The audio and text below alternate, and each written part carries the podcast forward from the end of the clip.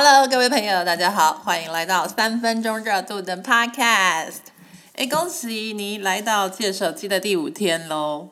那你还记得第一天我问你的问题是什么吗？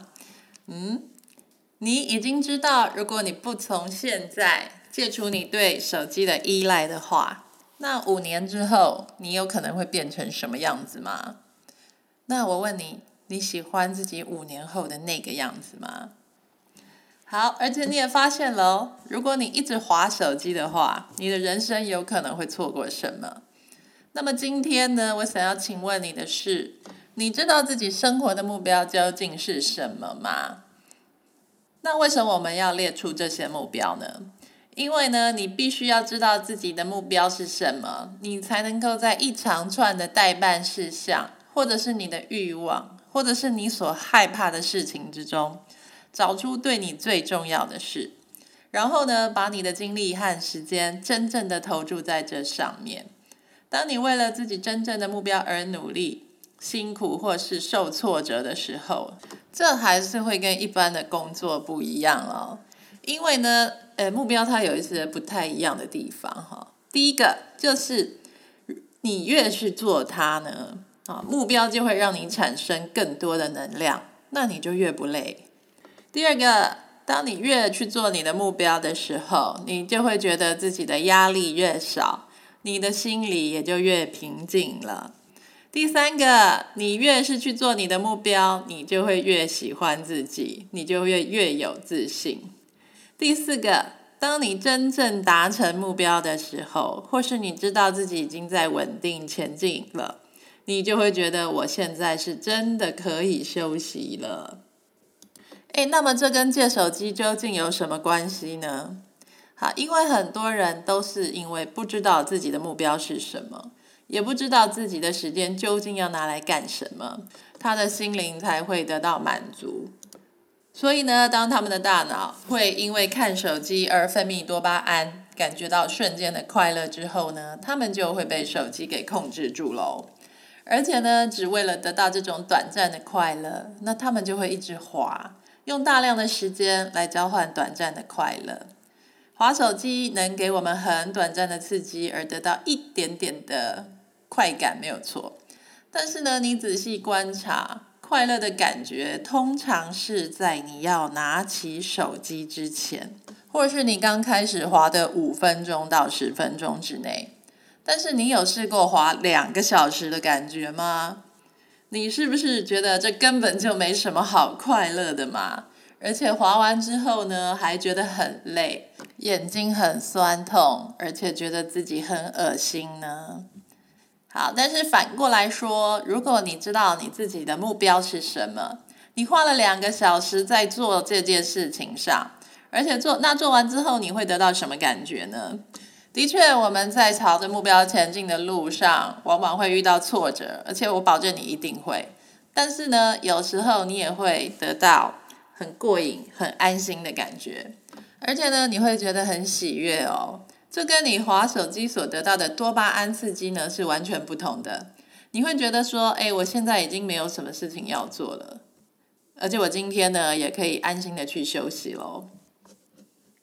好，我们如果知道自己的目标究竟是什么，那我们每天起床就是一直要努力去做它。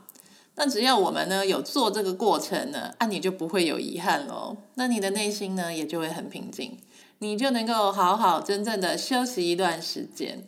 就算第一次你失败了没有做成，你也还会觉得很爽，觉得我自己很强哦。然后呢，你会一直继续做。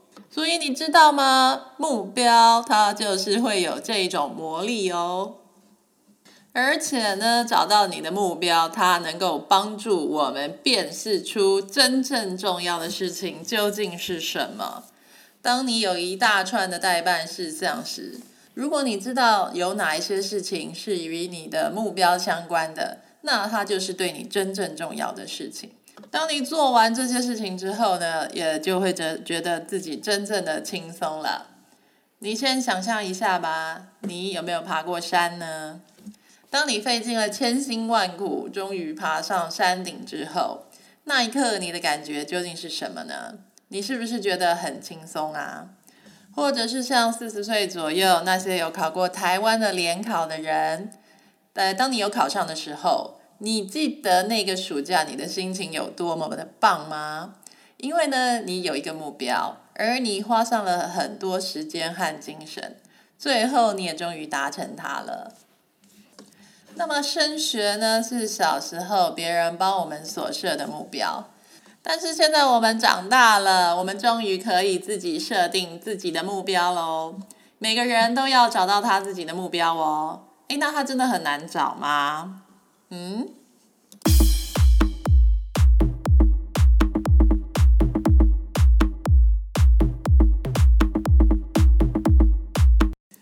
诶，不会哦。哦，因为大部分人呢，成年之后，他们的目标都是跟生活相关的事情。但是呢，目标一定要具体，这样你才能想象到自己完成目标的时候是什么样子。比方说呢，我讲一个很怂的，变有钱。好，如果呢你的目标是变有钱，那你是要想象自己像电影里面常演的，在酒店房间里拿着钞票在丢吗？嗯，或者是你身边有很多比基尼正妹围着你转吗？是这种经典的发财画面吗？并不是哦，你要想象的是呢，当你有了足够的钱之后，你也拥有充分的自由，你正在做自己很喜欢的事情，过自己喜欢的生活。比方说像旅游啊、运动啊、画画啊，那这个心里面的画面才会对你有正面的吸引力哦。好吧，我们来先请你回答第一个问题。你的长程目标是什么呢？所谓的长程目标呢，就是需要差不多五年你才能达成的目标。通常他们就是一个比较大的 project，像是说你想要创业啦，你想要发明什么东西啦，或是你要存到钱去付房子的头期款，或是呢你要从现在开始学拉小提琴，五年之后你要上台表演一首名曲。或者是说五年之后我我就要辞职不干了，我要去乡下种田。那这种五年的大型 project 呢，对很多人来说，通常应该要是一种会完全改变你目前生活形态的计划。像是五年之后我就辞职不干了，那我要去创业。还有呢，我要买房子换房子。如果你脑中还是一片空白的话，那你就要好好的想想看。请问你梦想中的生活到底是什么样子的呢？举个例子，假设说你的五年目标是，呃，用五年的时间去发明一台可以自己赚钱的机器，然后呢，让它去帮你工作赚钱，然后呢，你想要去乡下买一间房子，然后盖一个花园和游泳池，每天种花游泳。诶，那你觉得想出这个五年目标真的会很困难吗？不会哦，好，因为这个属于五年他才能完成的大目标，一个人通常都不会很多，因为呢，你的时间很有限，通常你只能想出两到三个而已。好，那第二个问题是呢，你的忠诚目标是什么呢？它其实就是一到五年之内很合理可以被完成的事情。他们也可以是你第一个长城计划五年目标的中间点里程碑一部分，也可以不是。那通常会有什么东西可以当你的中程目标呢？比方说，你的长程目标是创业，那你的中程目标呢，就是写好你的商业规划，找到你的市场或是你创业的伙伴。中程目标还可以有像是升职啊，学会某一种技能啊，比方说像写程式、操作某样软体，考到一个什么证照啊，还有啊去某一国自助旅行啊，哈，教会你的小孩游泳啊、减重啊，或是改善家庭气氛这种的。举例来说呢，我的中程目标就是每年想要写完一本电子书。哎，这为什么呢？好，因为写写东西算是我的兴趣呢。那我只要一直看到有东西写出来，我就会觉得快乐。那不管他写的好不好，啊或是他卖了几本哦，哦，那它这些都是我的口袋小宝物，你知道吗？啊，只要看到它们呢，我就会知道我自己每一天的生活究竟在做什么。好，那第二个就是健康方面的忠诚目标。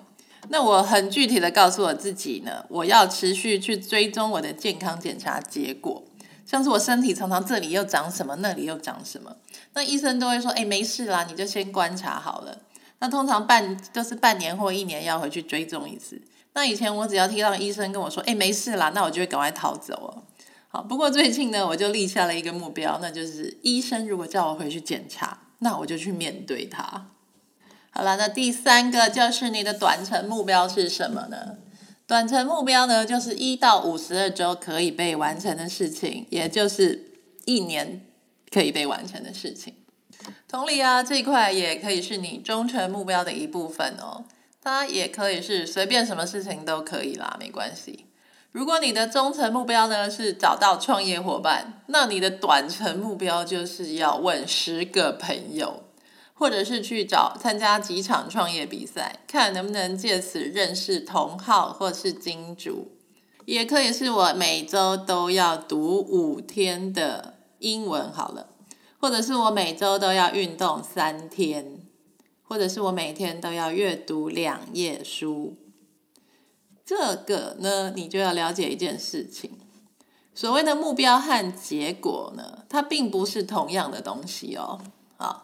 你可以说每天写五百字是我的目标，但是你的书籍销售量，比方说你这个月要卖出一千本书，这并不是你可以控制的事情。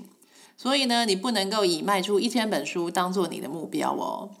同样的道理，像你写部落格，你可以说这周我要写三篇贴文，它可以是你的目标。但是呢，你想要你的粉丝或是订阅量增加五十人。这并不是你可以控制的事情，所以呢，这也不能是你的目标哦。